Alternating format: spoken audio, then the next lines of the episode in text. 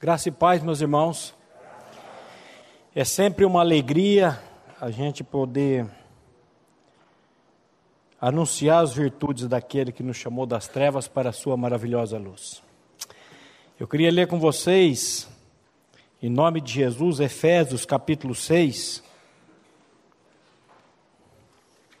Efésios 6, a partir do versículo 10. O apóstolo Paulo, inspirado pelo Espírito Santo, ele vem aqui no final dessa carta falar com os irmãos e ele começa dizendo assim: quanto ao mais, daqui por diante, doravante, meus irmãos, sede fortalecidos no Senhor e na força do seu poder, revestivos de toda a armadura de Deus, para poderdes ficar firmes contra as astutas ciladas do diabo. Ciladas, metodeia, métodos, artimanha, truque. Porque a nossa luta não é contra o sangue e a carne, e sim contra os principados e potestades contra os dominadores deste mundo tenebroso, contra as forças espirituais do mal nas regiões celestes. Portanto, tomai toda a armadura de Deus, para que possais resistir no dia mal e, havendo feito tudo, ficar firmes. Estai, pois, firmes, tendo cingido os vossos lombos com a verdade e vestida a couraça da justiça e calçado os pés com a preparação do evangelho da paz, tomando sobretudo o escudo da fé, com o qual podereis apagar todos os dardos inflamados do maligno. Tomai também o capacete da salvação e a espada do espírito, que é a palavra de Deus. Orando em todo o tempo, com toda a oração e súplica no espírito, e vigiando nisto com toda perseverança e súplica por todos os santos e por mim, para que me seja dada, no abrir da minha boca, a palavra para com confiança fazer notório o mistério do Evangelho, pelo qual sou baixador em cadeias, para que possa falar dele livremente, como me convém falar. Vamos ter mais um minutinho de oração. Pai, mais uma vez nós clamamos a ação do teu santo e doce Espírito, no proclamar e no receber da tua palavra. Espírito Santo, por misericórdia, abre os olhos do nosso entendimento, para compreendermos e crermos nas virtudes daquele que nos tirou das trevas e nos transportou para o reino do Filho do seu amor. Santo Espírito, tira os nossos olhos desse mundo podre e corrompidos e nos leva a olhar para aquele que é, que era e há de vir, o nosso Senhor e Salvador Jesus Cristo. É o que clamamos a Ti, no nome dEle mesmo. Amém. Irmãos, eu queria mostrar uma foto de um soldado romano. E eu queria dizer o seguinte: imagina você um soldado kamikaze que, que é um soldado kamikaze? É um soldado que vai para a luta sem nenhuma dessas peças da armadura.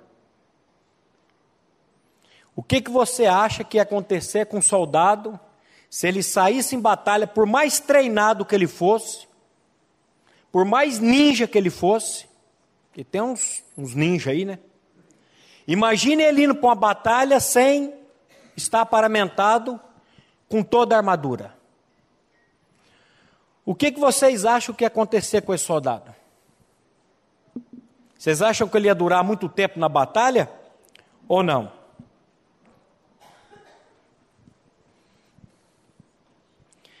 Nós já falamos aqui que essa armadura ela é composta de seis peças. Hoje nós vamos falar da quinta peça.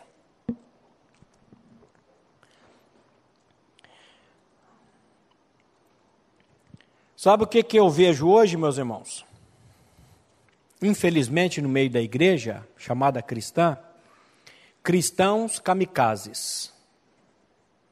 Cristãos que estão aí andando nesse mundo sem se posicionar diante desse chamado do Senhor, de nos revestirmos de toda a armadura de Deus. Querendo enfrentar o inimigo de peito aberto, querendo enfrentar o inimigo sem nenhuma peça da armadura, na sua própria capacidade, na sua própria força. Não precisa nem dizer o que está acontecendo com a igreja, né? Você quer que eu diga? Olha para o seu coração. Olha para os seus desejos e anseios. Olha para o seu e eu olho para o meu. O que que você e eu temos desejado nesse mundo? O que que nós temos buscado? Quais são os nossos alvos, os nossos planos? O Cristo que você, muitas vezes, e eu digo que habita em mim, aonde está? Aonde está? Pegando um gancho hoje do estudo do Márcio pela manhã, onde você está buscando a sua alegria?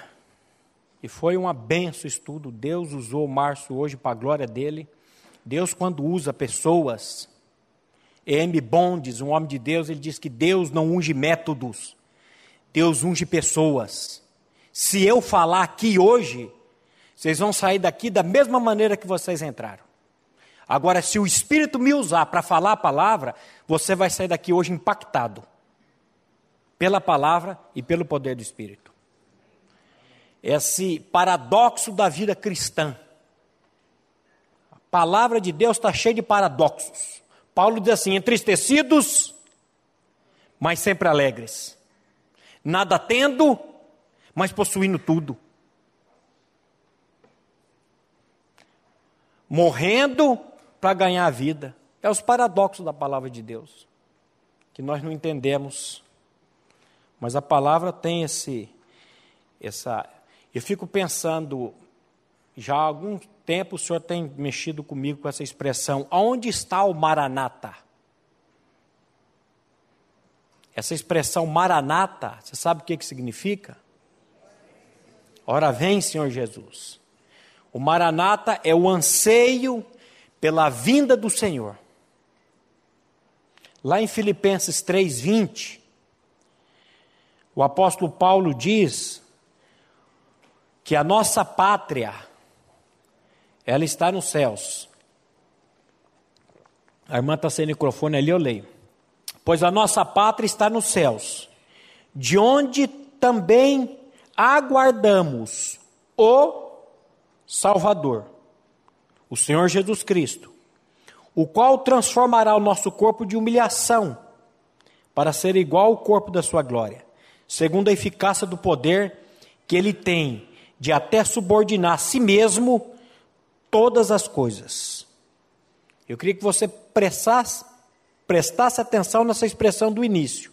Pois a nossa pátria está nos céus, de onde também aguardamos o Salvador, o Senhor Jesus Cristo.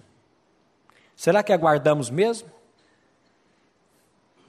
Eu disse quarta-feira passada aqui no momento de oração com os irmãos, quando houver o arrebatamento. Isso é uma. As pessoas vão subir, em vez de olhar para cima, vão ficar olhando para baixo.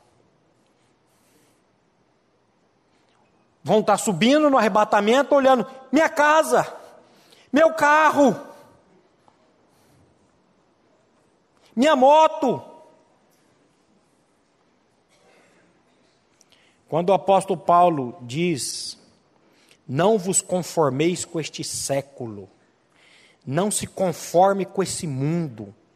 Porque em Gálatas ele já havia dito: vocês foram desarraigados desse presente século mal. Pela obra de Cristo, ele já nos tirou, já nos desarraigou. Mas aí, Paulo, escrevendo para os crentes de Roma, ele vai dizer: sabe o problema de vocês, cristãos? Vocês estão se conformando com o mundo. Se conformando. Tomando a forma. As pessoas vão estar subindo no arrebatamento e chorando e dizendo: Não, não.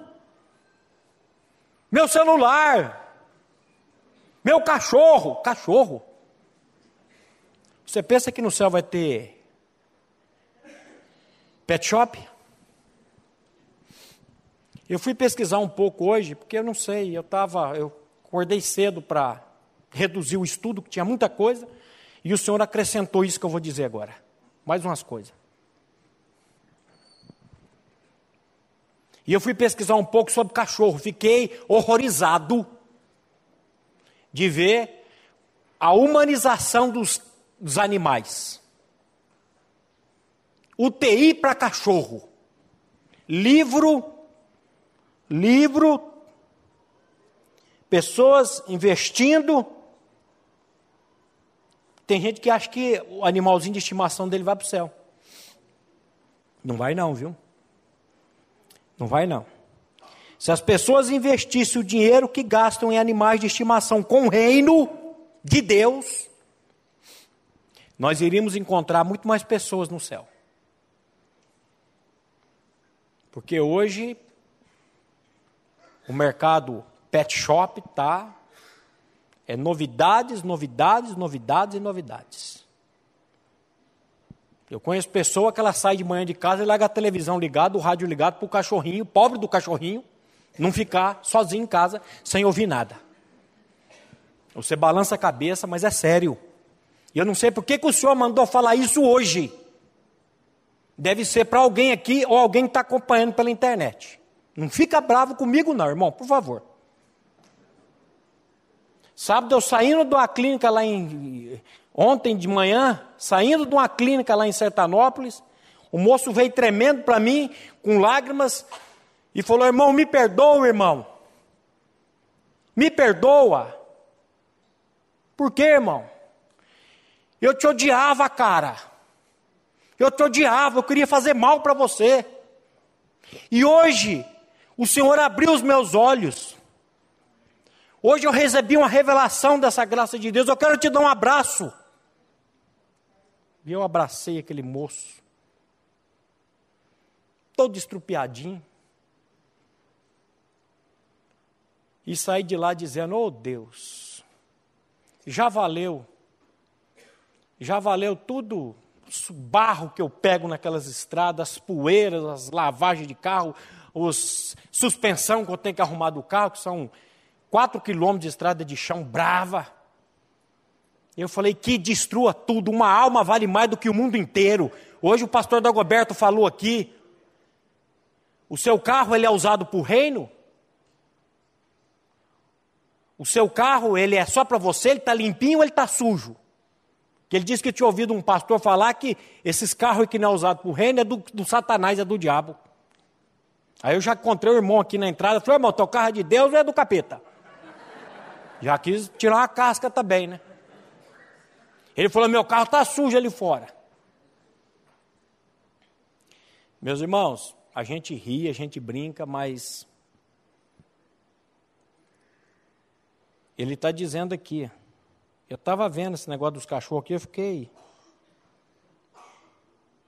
Na minha época, o cachorro, quando morria, ficava velho, sabe o que acontecia? Mandava matar. Hoje as UTIs para cachorro. Hoje tem velório para cachorro, caixão para cachorro. E uma mulher ficou brava que o, o, sacerdote lá da igreja dela não quis vir dar a benção para o animal dela ser enterrado. Já vi isso. Livro de terapia intensiva para animais. Os especialistas estão alertando os perigos da humanização dos animais. Casais que casam e preferem, preferem não ter filhos, mas rumo o cachorro. E chama o cachorro de meu filho e beija o cachorro na boca.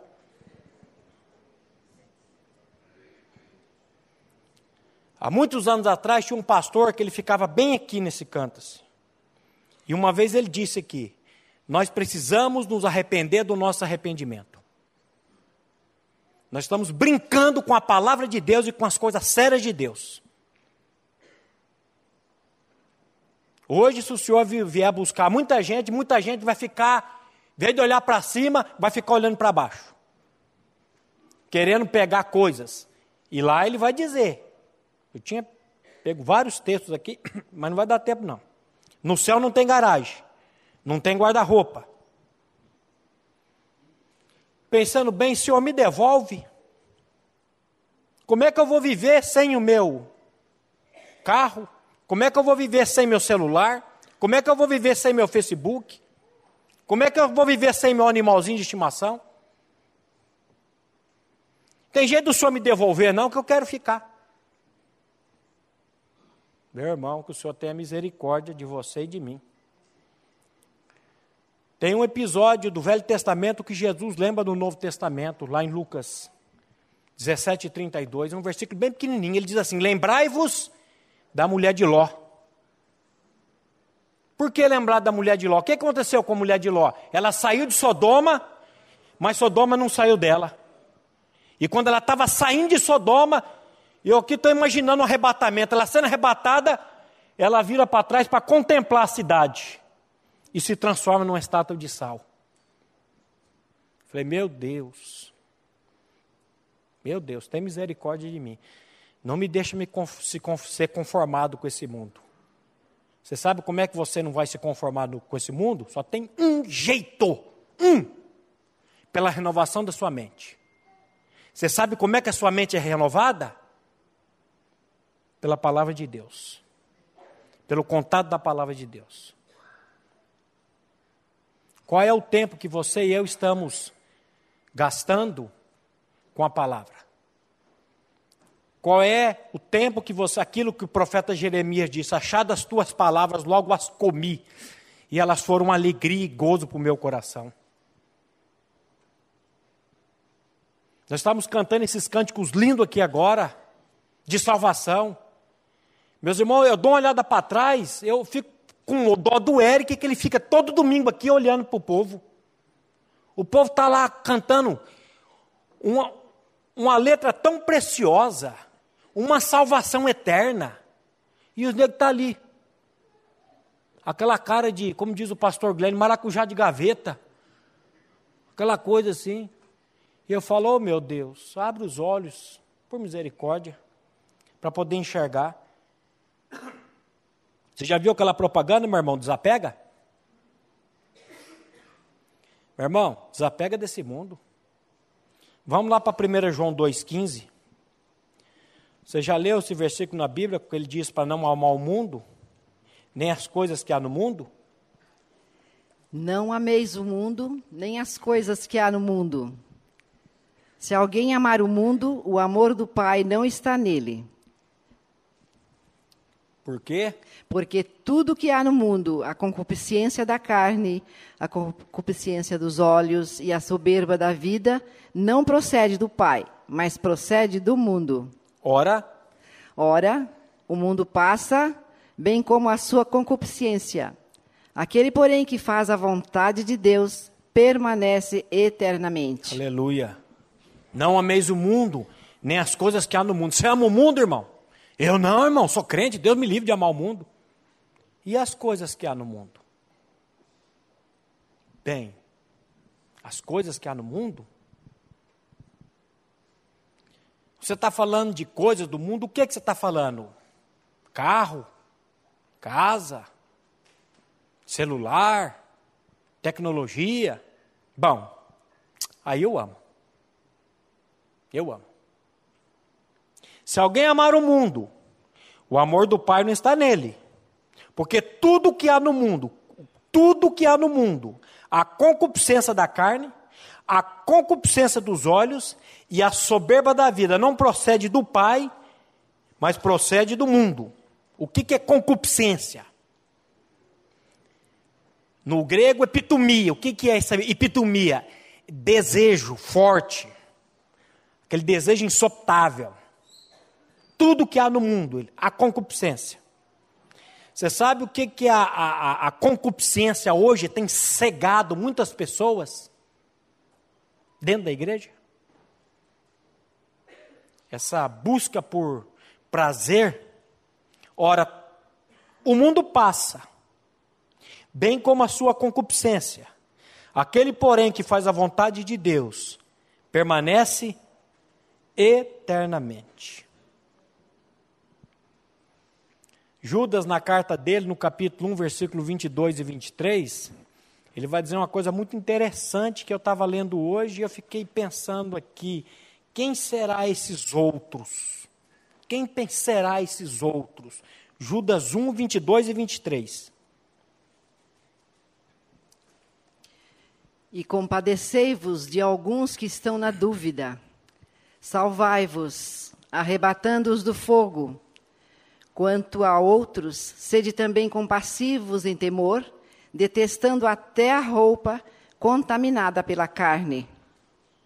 Compadecei-vos de alguns que estão na dúvida. Dúvida é coisa do inferno, meu irmão. Arrebatando-os do fogo. Quanto a outros, eu fiquei, outros, sede também compassivos em temor, detestando até a roupa contaminada pela carne. Você sabe uma coisa que eu encontro muito na Bíblia? A Bíblia dizendo para você detestar o mundo. Sabe o que acontece conosco? Nós amamos o mundo. Qual o cheiro que você e eu estamos exalando? Qual o perfume? Paulo fala de dois cheiros: cheiro de morte e cheiro de vida. Posso dar uma dica para você? Só uma dica para a gente tentar prosseguir. Quando você, quando eu, quando nós estamos procurando ou envolvidos somente nas coisas deste mundo, do aqui e agora, você sabe qual o cheiro que você e eu estamos exalando? O cheiro de morte. Mas, em contrapartida, quando nós estamos envolvidos nas coisas do alto, nas coisas de Deus, estamos exalando o cheiro de vida. E a Bíblia diz assim: examinai-vos a vós mesmos, se realmente estáis na fé, provai-vos a vós mesmos, ou não reconheceis que Jesus Cristo está em vós? Se não é que já estáis reprovados? A Bíblia manda fazer um exame. A Bíblia manda você sentar e fazer a conta. Quando você for construir, senta. Vamos fazer uma conta rápida aqui essa semana. Quanto tempo você e eu estivemos envolvidos na palavra, nas coisas de Deus? O pastor Eric disse aqui do satanista, ele falou: quando estão orando, um negócio não funciona. O Leonardo Ravenhill, no livro dele, ele diz assim: ninguém crê mais firmemente no poder da oração do que o diabo. Não porque ele a pratique, mas porque ele sofre as consequências dela. Quando você e eu estamos orando, meu irmão, pelas pessoas, pelos nossos familiares, o Satanás não tem ação na vida deles. Mas a gente tem tanto WhatsApp para ver, a gente tem tanto não sei o que para ver nessa vida, e a gente fica perdendo tempo com isso, e as coisas estão acontecendo. E o Senhor está às portas. O Senhor está às portas.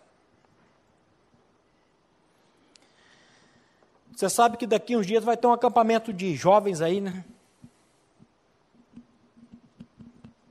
Você sabe que tem muitos jovens que não têm condição de pagar esse acampamento. A Bíblia, o pastor Glenn tem falado aqui, granjear amigos com dinheiro de origem iníqua, para que quando essas vos faltarem, estes se recebam nos tabernáculos eternos. Investir no reino, meu irmão. Quanto que é para dar um banho num cachorro hoje e fazer uma tosa? Fala aí, vocês têm cachorro. Quase 50 reais. 80? 80? Vamos dar um fim nesses bichos então.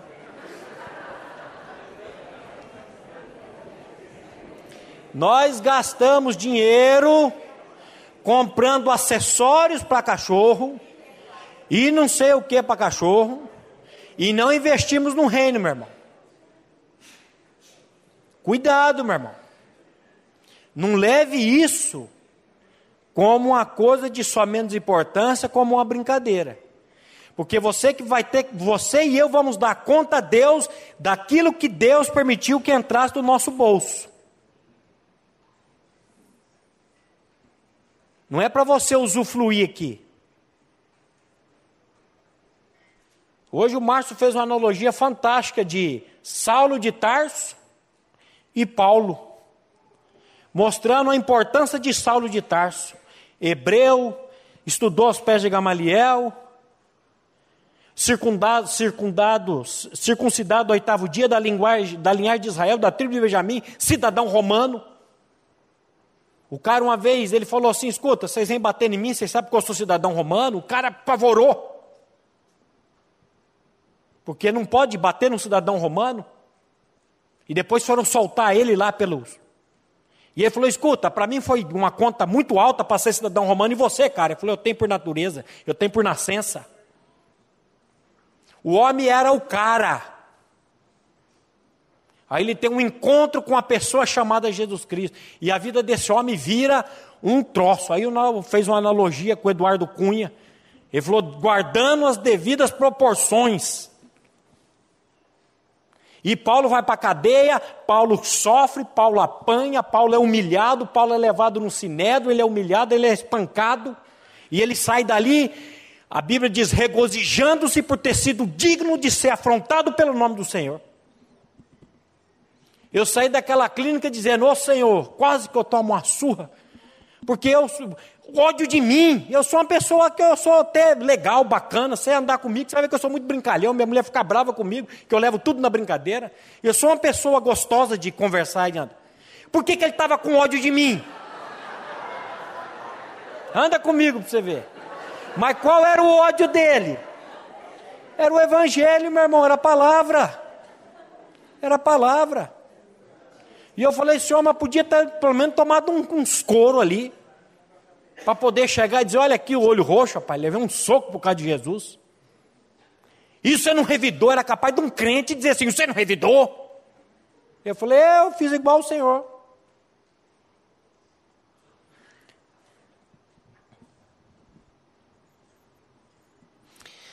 Nós entramos agora na quinta peça da armadura do cristão.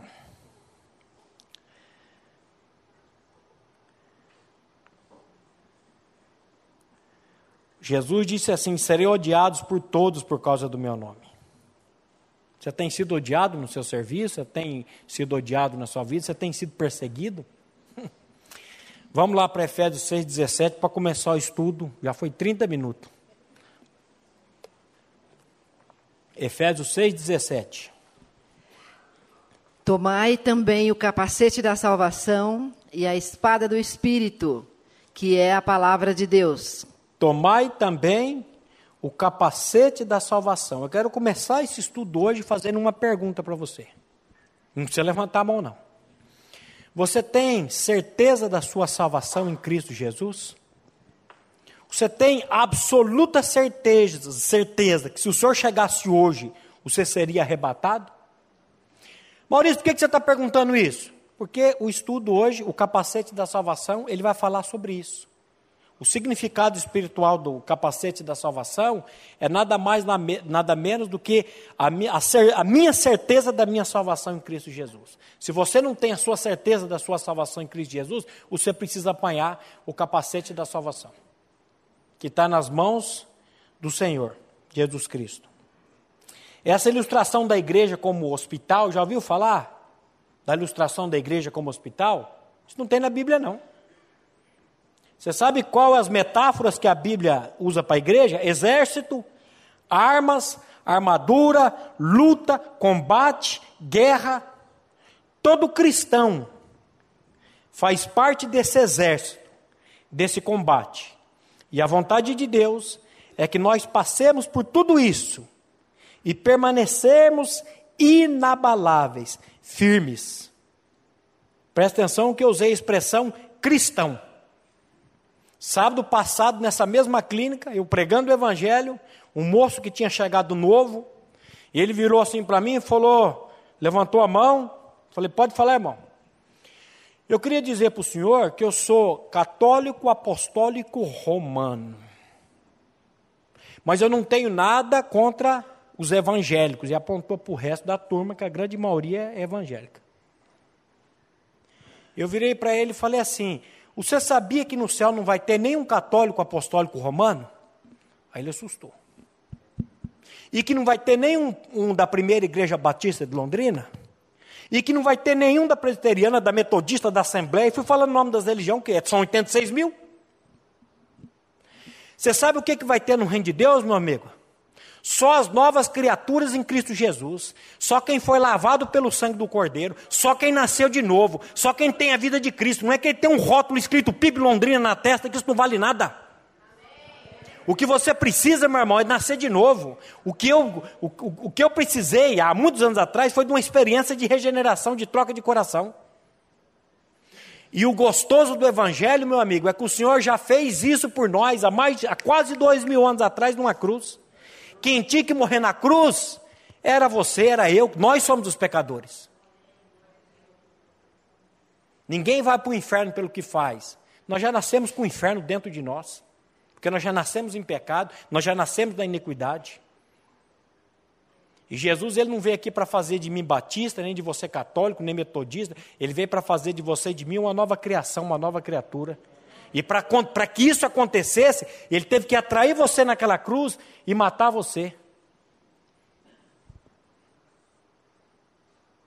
Ele nos atraiu no corpo santo dele. E eu, quando for levantado da terra, atrairei todos a mim mesmo. Cristo morreu por mim.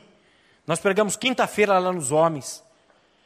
O, o pastor Dan, Dan Stone no livro O Resto do Evangelho, ele fala: Eu voltei anos depois na igreja que eu pastoreei mais de 20 anos, e eu tive a oportunidade de ir lá fazer uma conferência, dar uma palavra, e eu cheguei na igreja e falei: Irmãos, eu vou, depois de 20 anos eu voltei para pregar outra parte do Evangelho, que eu só preguei 50% do Evangelho para vocês. Eu só preguei uma parte do Evangelho, que Jesus morreu por nossos pecados, que Ele nos perdoa naquela cruz. Mas hoje eu vim pregar que a outra parte do Evangelho, a outra parte é que Ele nos atraiu no corpo dele e nos matou, que o nosso velho homem foi crucificado com Ele. E que agora Ele vem habitar e viver em nós. Mas é bom pregar o Evangelho, meu irmão. É bom pregar o Evangelho. Então, cristão é uma pessoa que está em Cristo. Sabe o que, eu vejo hoje? Uma cristandade acomodada, uma cristandade que não enxerga, não enxerga esse mundo como um campo de batalha, mas enxerga esse mundo como um grande parque de diversão, que está aí para satisfazer os meus desejos egoístas, eu preciso usufruir. E meu irmão, a explicação do capacete, ela é clara. Por que, que o cristão necessita do capacete? Eu, uns meses atrás, eu levei um tombo de bicicleta do lado desse cara aqui, filho dele. E eu caí com a bicicleta de cara no chão. Fui para o médico, dei sete pontos aqui, minha mulher passou babosa, babosa é um santo remédio, mas tem uma babosa certa e tem um ano certo para você usar babosa. Não ficou nem cicatriz. E quando eu cheguei no hospital, o médico foi tirar a radiografia e falou, rapaz, meus parabéns. Você conseguiu quebrar o osso mais forte do corpo humano, que é o osso que envolve o cérebro. Falei, tá bom, doutor, eu quero ir embora. Ele falou, você está louco? O sangue pode vazar a qualquer minuto e você cair duro. Mas, doutor, eu tenho que fazer umas coisas, eu tenho que entregar um carro para o cliente. Ele falou, amigo, aqui não é, aqui não é cadeia, não. Você pode ir embora, você me assina aqui um termo. Se você cair duro ali, não tem mais responsabilidade. Eu falei, não precisa ser ignorante também, né, doutor? A gente fica então, eu vou dar um jeito. Porque aí a gente dá um jeito, né? A gente liga para outro. A gente acha que. Tem gente que acha que se ele faltar, o mundo vai parar. Vai acabar tudo. E tive que posar lá, de hora em hora, o cara vinha me acordar para ver se eu estava consciente. De hora em hora. No outro dia fez a outra chapa. Mas sabe o que, que eu rachei cabeça? Porque eu estava sem capacete. Eu procurei o capacete, mas a minha mulher sumiu com o meu capacete. Ela limpou aquela casa e sumiu. Então, o capacete ele serve para proteger a cabeça, a mente, o cérebro, o entendimento, os pensamentos. Mas esse não é o seu principal alvo. O capacete da salvação está se referindo muito mais a uma certeza ou uma convicção para onde irei do que propriamente dos ataques do inimigo nas nossas mentes. Na verdade, o escudo da fé falou dos ataques do inimigo na nossa mente. Tomai o escudo da fé com o qual podereis apagar todos os dados inflamados do maligno. Nós falamos do escudo da fé. Então, o capacete, o significado do capacete, você tomar esse capacete, sabe o que, que significa isso? É você poder dizer assim: Eu sei em quem tenho crido, e estou bem certo que Ele é poderoso para guardar o meu tesouro até o dia final. O significado do capacete é isso. É você ter uma certeza, se cair dura agora, para onde você vai. Se você não tem essa certeza, você pode sair pelaquela porta hoje ali com essa certeza. Apanhando esse capacete. Está nas mãos do Senhor. Porque é Ele que faz isso. É Ele que faz. Nós vamos ver um texto aqui que ele vai falar que se ele não botar a luz para brilhar, não adianta não. Então Paulo nos exorta a colocar o capacete da salvação. Agora, qual o significado da salvação aqui nesse contexto? Qual o significado? Alguns autores vão dizer que o significado da salvação aqui é nós sermos salvos, nascermos de novo. Só que Paulo está escrevendo para cristão. Paulo está escrevendo essa epístola para quem já nasceu de novo. Ele não está falando para quem não nasceu de novo. As epístolas foram escritas para cristãos, para crente, para aquele que crê. Então, alguns autores dizem isso, que não, botar o capacete é você nascer de novo, ter uma experiência com Cristo. Outros vão dizer que a salvação aqui se refere à consciência de que somos cristãos, se referindo ao gozo presente da salvação. Isso não deixa de ser verdadeiro, mas esse termo no meu modo de ver aqui, está se referindo a uma salvação futura. Não é? É uma. Pega aí 1 Tessalonicenses 5,8. Nós temos uma pista bem real do que Paulo está dizendo aí. 1 Tessalonicenses 5,8. Nós, porém, que somos do dia, sejamos sóbrios, revestindo-nos da couraça da fé e do amor e tomando como capacete a esperança da salvação. Presta atenção. Nós, porém, que somos do dia, sejamos sóbrios, revestindo-nos da couraça da fé e do amor e tomando como capacete a esperança da salvação. Nós podemos interpretar esse texto aqui não tanto como a percepção da nossa salvação no presente, mas sim essa esperança da nossa salvação. E o sentido da esperança nesse contexto aqui é dado pelas próprias Escrituras. A melhor maneira de você interpretar as Escrituras é com a própria Escritura. É você pegar textos relacionados. E lá em Romanos 13, 10 e 11, Paulo vai mostrar isso. Romanos 13, 10 e 11. O amor não pratica o mal contra o próximo, de sorte que o cumprimento da lei é o amor. E digo isto a vós outros que conheceis o tempo, já é hora de vos despertardes do sono, porque a nossa salvação está agora mais perto do que quando no princípio cremos. Olha só. E digo isto conhecendo o tempo que já é a hora do quê? Despertar do sono. Parece que Paulo está dizendo para os crentes aqui, para a igreja: vocês estão dormindo. Está na hora de despertar do sono. Vocês estão anestesiados nesse mundo aí. Porque a nossa salvação está agora mais perto do que quando no princípio cremos. Você vê que a salvação nesse contexto aqui não é tanto algo que eu estou desfrutando agora, no momento. É algo que parece que eu, ela tá, eu estou indo para ela e ela está vindo para mim. O contexto é aqui. A nossa salvação está agora mais perto de nós do que quando a recebemos, aceitamos pela fé. Ou seja, o que Paulo quer dizer aqui com a salvação é a esperança cristã ou como ele mesmo vai dizer no outro texto, a esperança da glória. Cristo em vós, a esperança da glória. Só quem tem Cristo pode ter esperança da glória. Só quem tem Cristo pode dizer: o meu viver é Cristo e o morrer é lucro. Se você não tem Cristo, você vai ficar com medo, você vai ficar apavorado. Então o apóstolo está querendo mostrar aqui que a proteção que pomos em nossa cabeça para nos defender dos ataques do maligno é a esperança da glória. Porque eu vou dizer para você, meus irmãos, se a sua esperança, se a minha esperança se limita apenas para essa vida, sabe o que eu vou dizer para você? Igual a Filó dizia, lembra da Filó? Ô oh, coitado, se a tua esperança se limita apenas isso aqui, o céu, daqui a pouco nós vamos ver o texto. Ele vai falar miserável, é, desgraçado e infeliz. Se você está aqui, nesse, deu uma crisezinha aí dos caminhoneiros, o nego ficou apavorado com combustível, meu irmão, você não sabe o que, que vai acontecer. O próprio Jesus nos disse em Mateus 24, Marcos 13, no capítulo 21 de Lucas, que seus seguidores, escuta agora, teriam e passariam por grandes provações e tribulações, e que teríamos que passar não somente por rumores, mas também por guerras. E aí eu não ia ler, mas vou ler Mateus 24, começa no versículo 6, e Jesus diz assim: E certamente ouvireis falar de guerras e rumores de guerra.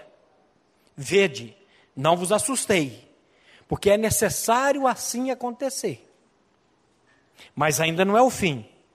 Porquanto se levantará nação contra nação, reino contra reino, haverá fomes e terremotos em vários lugares. Por isso que eu não moro em prédio. Porém, tudo isto é o princípio das dores. Então sereis atribulados e vos matarão. Você está pensando que cristianismo é, é oba-oba? Você está pensando que cristianismo, o pastor Jade disse aqui, eu ia falar no final, mas não vai dar tempo. O pastor Jade disse aqui: a bala perdida vai vir, vai dizer, opa, isso aqui é crente da primeira igreja batista, vai desviar e vai pegar no outro? Não vai não, meu irmão. A bala perdida vai pegar ele. A não ser que o senhor queira livrar, aí livra. Mas não é porque você é cristão, Deus vai te blindar, não vai acontecer mais nada comigo, não vou ter mais problema, mais dificuldade. Vai ouvir o estudo do Márcio hoje de manhã, vai ver Paulo, o sofrimento que esse homem teve, no final da vida dele. Ele abandonou tudo para ficar preso numa masmorra interior úmida, não nessas desses privilegiados aí algemado com dois soldados cristãos de cada lado. Aí ele viu, o Espírito viu aquele, aquele soldado com a armadura e Deus falou: agora você vai fazer aqui uma armadura espiritual. E Paulo ficou lá e sabe o que, que ele fez? Ele pregou o evangelho a toda a guarda pretoriana e também aos demais. Porque na vida do cristão tudo contribui para o bem. Hum. Olha aqui,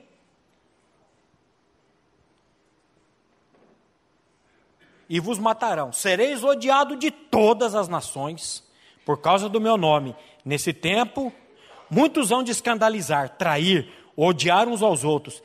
Levantar-se-ão falsos profetas, enganarão a muitos.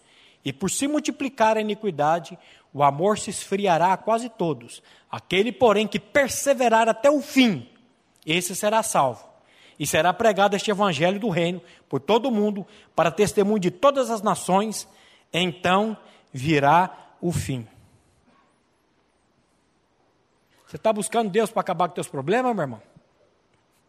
Eu estou olhando para um cara ali atrás que ele falou: rapaz, depois que eu comecei a ouvir o Evangelho, fui roubado, pleno dia, entrar dentro do autódromo de Londrina armado, tomaram todo o dinheiro dele, bateu o carro, e filha com problema, e, e rapaz, eu falei: vai piorar mais. Ele está sentado ali. Você sabe por que vai acontecer isso com você, meu irmão? E acontece comigo? Para tirar a tua arrogância, a tua força, a tua altivez, a tua suficiência. Deus precisa nos moer, nos quebrar. Você nos quebrar.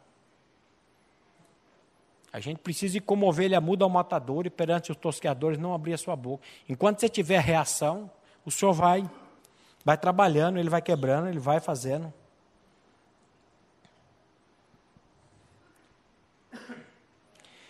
O que nos espera são tribulações e tentações. Mas o que ele prometeu e promete é que estaria conosco todos os dias até a consumação dos séculos. Ele eu falo que a gente gosta do Salmo 23 até o versículo 3. Do 4 a gente não quer mais.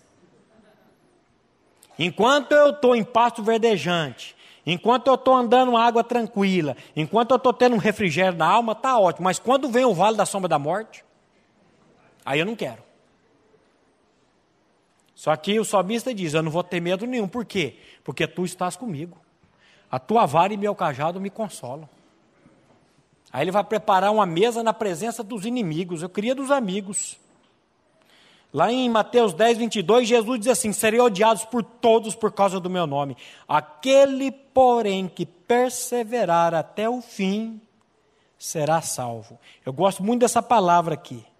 Perseverar. No grego, uponemo. Significa permanecer. Não retirar-se ou fugir preservar sob desgraças e provações, manter-se firme na fé em Cristo, sofrer, aguentar bravamente e calmamente. Não é desistir ou abater-se com as derrotas, mas é perseverar. Eu acho que o top da vida cristã não é a vitória, o top da vida cristã é perseverança. Porque eu vejo muito crente que na hora que acontece um troço, uma desgraça, ele desaparece, some. Sabe o que, que falta? Perseverança. Paulo diz assim: combati o bom combate, encerrei a carreira e guardei a fé. A única coisa que nós vamos levar desse mundo aqui, meu irmão, é isso, é essa fé. Eu creio que se você perguntasse para Paulo, Paulo, qual é o segredo disso tudo, Paulo? Sabe o que, é que ele responder para você? Perseverança, irmão. É a perseverança. Seja perseverante. Você e eu estamos perseverando na vida cristã, meu irmão? Então, meu irmão, a proteção que pomos na nossa cabeça para nos proteger das astutas investidas do inimigo, chama-se esperança da glória. Esperança da glória. 1 Coríntios 15, 19, agora sim.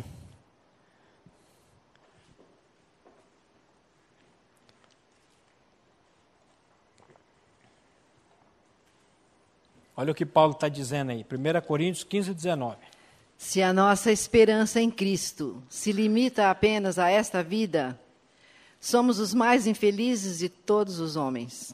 Se a sua esperança, se a minha esperança se limita por aqui agora, você sabe o que, que você é? Você sabe o que, que eu sou? O mais infeliz. Então, tem uma versão que diz o mais miserável, e tem uma versão que diz o mais desgraçado de todos os homens. O negócio nosso não está aqui, não, meu irmão. O negócio nosso está lá. Cristo, na verdade, deu aos seus discípulos uma real esperança quando disse: essas coisas terão que acontecer antes que venha o fim.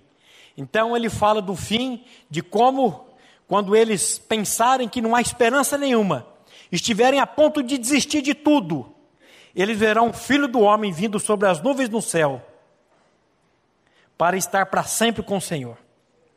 Eita coisa boa, meu irmão. Oh, Maranata, Senhor. Todas as vezes que você e eu olhamos para a obra consumada de Cristo, paramos de olhar para esse mundo e dizemos Maranata, estamos colocando o capacete da salvação. E o contrário disso é a mais pura verdade também. Todas as vezes que você e eu paramos de olhar para esse mundo e olhamos aquilo que Paulo vai dizer: pensai nas coisas que são lá de cima e não nas que são daqui, da terra. Você e eu estamos colocando o capacete da salvação. Paulo vai dizer: E a paz de Deus, que excede todo entendimento, guardará o vosso coração e a vossa mente em Cristo Jesus. A esperança da glória é a principal arma que eu tenho contra as investidas do inimigo quando ele disser: entregue os pontos, desista de tudo. Esse negócio de vida cristã não é para você, não. Olha para o seu sofrimento, cadê Deus? Vocês acham que o diabo não fez isso na irmã Neuci? Quando ela estava morrendo naquele câncer naquele hospital? E eu fui num velório de uma morta que falava muito mais que muita gente. Ela estava ali morta com a boca fechada, mas o testemunho daquela mulher impactava onde você ia para os cantos, nego contando uma história. Quem teve o privilégio de visitá-la no hospital saiu de lá impactado. Ela não ouviu esse estudo da, da, do capacete da salvação, mas ela estava agarrada no capacete da salvação, porque ela sabia em quem ela cria. Você sabe em quem você crê, meu irmão? Será que eu sei em quem eu creio? Será que na hora que o negócio vier eu vou ficar apavorado?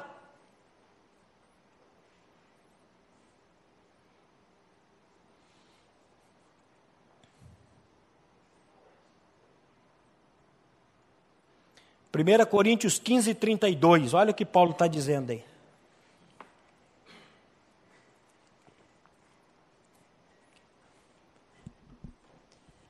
Se, como homem, Lutei em Éfeso com feras. Que me aproveita isso? Se os mortos não ressuscitam, comamos e bebamos, que amanhã morreremos. Sabe o que, ele está dizendo aqui, meus irmãos? Gente, vocês acham que eu ia levar esse negócio adiante se não houvesse esperança? Vocês acham que eu ia ficar aí sofrendo? Se eu não soubesse o que vem por aí, você acha que eu ia gastar o meu tempo com esse negócio chamado cristianismo?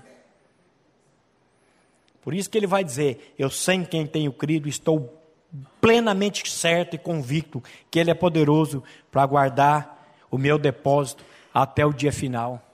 Eu não sei quantos de vocês viram um filme de Paulo aqui no cinema. Ou filme maravilhoso. Ou filme maravilhoso. Quando o Maurício, o nome do do feliz lá, do centurião lá, do imperador, era Maurício. Eu ainda falei para eles no final do filme: Maurício nasceu de novo. Mas sabe como é que o Maurício nasceu de novo? Impactado pela vida deles. É aquilo que de vez em quando a gente ouve aqui. Prega o evangelho se necessário, for use palavras. Quando ele peitou Paulo e disse: Eu não entendo você. Você está preso, você vai morrer. Escute aí, os seus seguidores estão virando tochas, estão morrendo, e você está aí nessa alegria. Ele falou, general, que a minha alegria não é desse mundo. Eu não pertenço a esse mundo. O senhor já velejou pelos mares? Já. Bota a mão dentro do mar e tira uma mãozada de água, e você vai ver que em poucos minutos aquela água foi-se toda. O meu reino, o meu Cristo, é o oceano.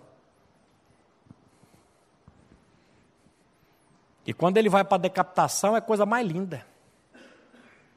Uma firmeza, uma, uma alegria. Hoje eu fico pensando, meu Deus, se viesse uma perseguição hoje, meu Deus. Como é que você ia para a morte, meu irmão? Não, não quero, não. Ou você ia naquela serenidade, dizendo: Chegou o meu fim, Senhor. O senhor acha que é por aqui que eu vou ficar e eu fico mesmo. Combati o bom combate, encerrei a carreira e guardei a fé. Quando Paulo coloca aquele, aquela cabeça e o cara vem com aquela espada, meu irmão do céu, eu que não sou de chorar, eu me derramei. Agora, quem que fez isso no coração de Paulo? A gente tem que tomar cuidado para parar de idolatrar pessoas. É o Espírito Santo que faz o coração. É Deus que faz. E a glória tem que ir para Ele. A glória não pode ficar para você e para mim. Porque dele, por ele, para ele são todas as coisas, diz a palavra. Glória, pois, a ele eternamente. Amém. Mas tinha tanta coisa boa para falar aqui. Vamos ler mais, só mais esse texto, 2 Coríntios 4, 6. Que é o, o, o, resplandecer das trevas que eu queria chegar. É Ele que vai fazer a, a luz resplandecer no coração. Porque Deus que disse: das trevas resplandecerá a luz, Ele mesmo resplandeceu em nosso coração para a iluminação do conhecimento da glória de Deus na face de Cristo. Porque Deus que disse, Deus que disse, das trevas resplandecerá a luz. Ele mesmo resplandeceu em nosso coração. Para a iluminação do conhecimento da glória de Deus na face de Cristo. Meu irmão, se ele não fizer isso, se ele não resplandecer a luz dele no seu coração, você vai ficar aqui domingo após domingo ouvindo a palavra, ouvindo, ouvindo, e vai sair daqui vazio. Agora, quando ele faz, aí o negócio muda. Podemos dizer que um homem que fala dessa maneira é um homem que nunca teve problemas ou dificuldades, né? Mas olha o verso 7 e o 8. Temos, porém, este tesouro em vasos de barro para que a excelência do poder seja de Deus e não de nós. Em tudo somos atribulados, porém não angustiados, perplexos, porém não desanimados, perseguidos, porém não desamparados, abatidos, porém não destruídos. Vai embora, meu irmão. Vai levando sempre no corpo o morrer de Jesus, para que também a sua vida se manifeste em nosso corpo porque nós que vivemos somos sempre entregues à morte por causa de Jesus, para que também a vida de Jesus se manifeste em nossa carne mortal. De modo que em nós opera a morte, mas em vós a vida. Tendo, porém, o mesmo espírito da fé, como está escrito: Eu criei, por isso é que falei. Também nós cremos, por isso também falamos sabendo que aquele que ressuscitou o Senhor Jesus também nos ressuscitará com Jesus e nos apresentará conosco, convosco. Porque todas as coisas existem por amor de vós, para que a graça, multiplicando-se, torne abundantes as ações de graças por meio de muitos para a glória de Deus. Por isso? Por isso não desanimamos, pelo contrário, mesmo que o nosso homem exterior se corrompa, Contudo, o nosso homem interior se renova de dia em dia, porque a nossa leve e momentânea tribulação produz para nós eterno peso de glória, acima de toda comparação. Não atentando nós nas coisas que se veem, mas nas que se não veem, porque as que se veem são temporais e as que se não veem são eternas. Aqui Paulo está colocando o capacete da salvação. Ele está se regozijando. Salmo 73, se Deus der graça, nós vamos ler ele da próxima vez. No começo do salmo, o cara tá, mas depois ele muda a cantiga. Deus coloca o capacete da esperança, o capacete da salvação nele. Meu irmão, se você não tem certeza da sua salvação em Cristo Jesus, peça ao único que pode lhe dar essa certeza, que é o Espírito Santo de Deus para ele revelar ao seu coração a tão grande salvação que foi já feita gratuitamente por meio da graça de Deus lá na cruz do Calvário, em seu favor e em meu favor. Vamos orar? Pai bendito, nós queremos te louvar e te agradecer pela tua palavra, Pai, que foi lançada e nessa hora nós clamamos somente a ação do Teu Santo Espírito, para que Ele venha abrir os olhos do nosso entendimento, os olhos do nosso coração, para que nós possamos penetrar, Pai, compreender, ter a revelação dessa obra tão maravilhosa que o Teu Filho executou por cada um de nós. Nós confessamos, Pai, que estamos crucificados com Cristo e que Ele vive em nós. Opera, Pai, essa obra, opera um avivamento na tua igreja, Pai, para a glória do teu nome. Nós oramos a Ti, no nome do teu Filho amado, a quem seja dada toda a glória, toda honra e todo louvor. Amém. A Livraria PIB Londrina procura selecionar cuidadosamente seus títulos e autores a fim de oferecer um conteúdo alinhado com o Evangelho de Jesus Cristo bíblias, livros de teologia, devocionais, literatura infantil, biografias, comentários bíblicos e muito mais. Dispomos também de um acervo de CDs e DVDs das mais de 5 mil mensagens ministradas na primeira Igreja Batista em Londrina.